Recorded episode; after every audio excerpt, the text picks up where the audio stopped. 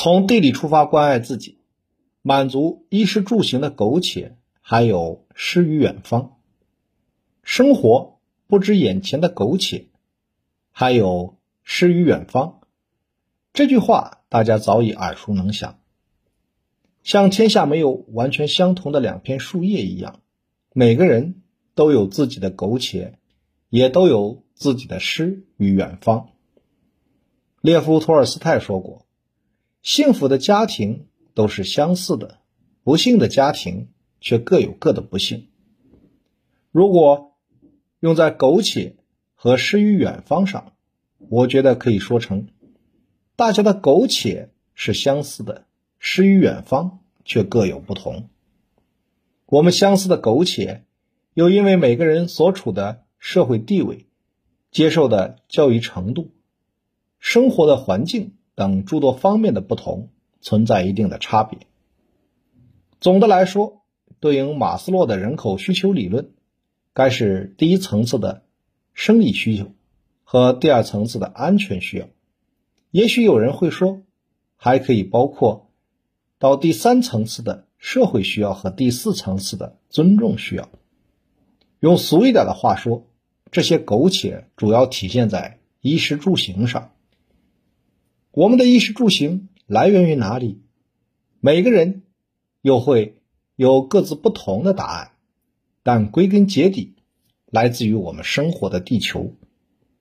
地球是目前人们发现的唯一具有生命存在的星球。地球上有各种生命，花草树木、飞禽走兽，还有我们肉眼看不见的微生物，以及潜伏在海洋、湖泊、河流中的水生生物。当然，还有占据了地球最大空间和资源的数量巨大的、具有高级智慧的人类。我们人类为满足自己的苟且生活，不断的发挥和发掘自己的潜能。向地球索取我们生存和繁衍所需要的各种资源。那么，人类是用什么样的心理和态度面对地球的馈赠呢？在早期，人口数量少，面对各种自然现象，好奇与恐惧一直盘踞在人类的心里。人们认为，自然地理环境决定了人类的活动和发展，这就是。自然决定论，这个时期持续了很长时间。后来，随着生产力的提高和科技的进步，人们逐渐发现自己能够挑战自然、战胜自然，甚至决定自然的发展。这就是人定胜天论。在人定胜天论的指引下，我们苟且的生活越来越高级，越来越体面，而地球的负担。却越来越重，自我进化的能力越来越差，人类相应的受到的惩罚也越来越多，越来越频繁。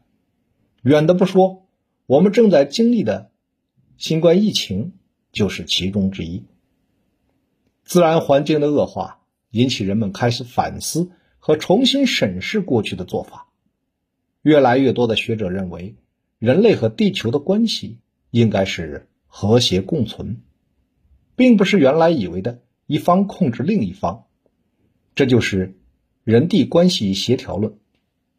从自然决定论到人定胜天论，再到人地关系协调论，人类对于人与地球关系的认识不断深化，这种深化对于现代地理学产生了深刻的影响。苟且生活之余。每个人都需要诗与远方，而这又离不开我们生存的地球，怎么办？我们必须好好守护地球。那又该如何守护地球呢？人们正日益重视这个问题，地球日、环境日等世界性节日应运而生，许多环保组织和个人在这些特殊的日子里进行宣传活动，提倡人们。从生活的点滴做起，低碳生活，与大自然和谐共处，在守护我们这个美丽的星球同时，我们没有停止探索的脚步。地球外是否存在生命？是不是还有其他天体适合人类生存？但直到目前为止，还没有发现。我们人类仍在不断的探索，人类对宇宙的了解正在不断的加深。怎么样？听我这么一说，您是否觉得了解地球、学点地理知识十分必要，也十分有趣呢？就让我们一起跟随侯晶编著的《课堂上听不到的地球传奇》，一起走进地理的大观园，去听一听。那些有趣的传奇故事吧。